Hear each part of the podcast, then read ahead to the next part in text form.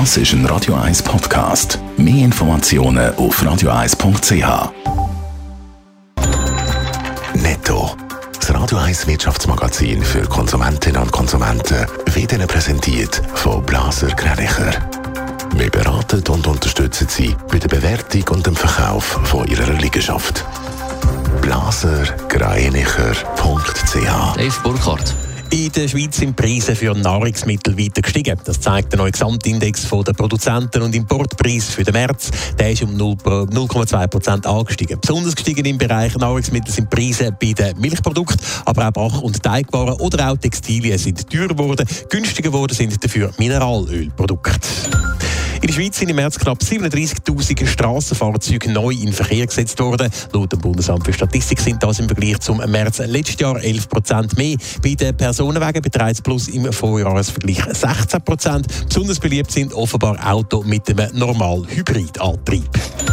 Der US-Flugzeughersteller Boeing hat weiter Probleme mit seinen Maschinen vom Typ 737 MAX. Die Auslieferungen müssen getrostet werden, teilt das Unternehmen mit. Grund sind Fertigungsmängel und nötige Inspektionen. Der 737 MAX ist nach zwei Abstürzen mit fast 350 Toten in den Jahren 2018 und 2019 in die Schlagzeilen geraten.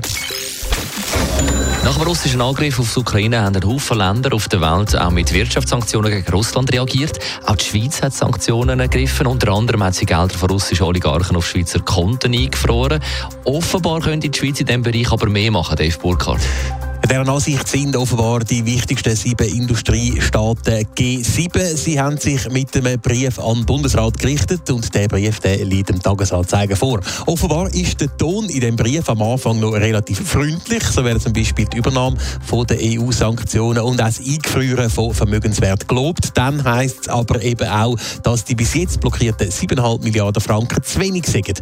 Außerdem würden wegen dem Schweizer Schutz der Privatsphäre auch Ermittlungen gegen illegale Finanzen Finanzkonstrukt verunmöglichen, wo sich Russinnen und Russen dahinter könnten verstecken. Die Schweiz weist die Vorwürfe der G7 aber zurück.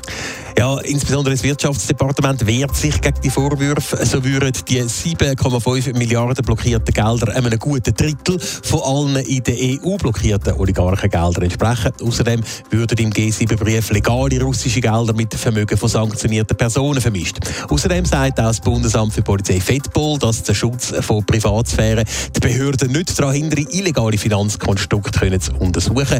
Klärung bringen sollen jetzt da Gespräche mit allen G7-Botschaftern in der. Netto. Das Radio 1 Wirtschaftsmagazin für Konsumentinnen und Konsumenten.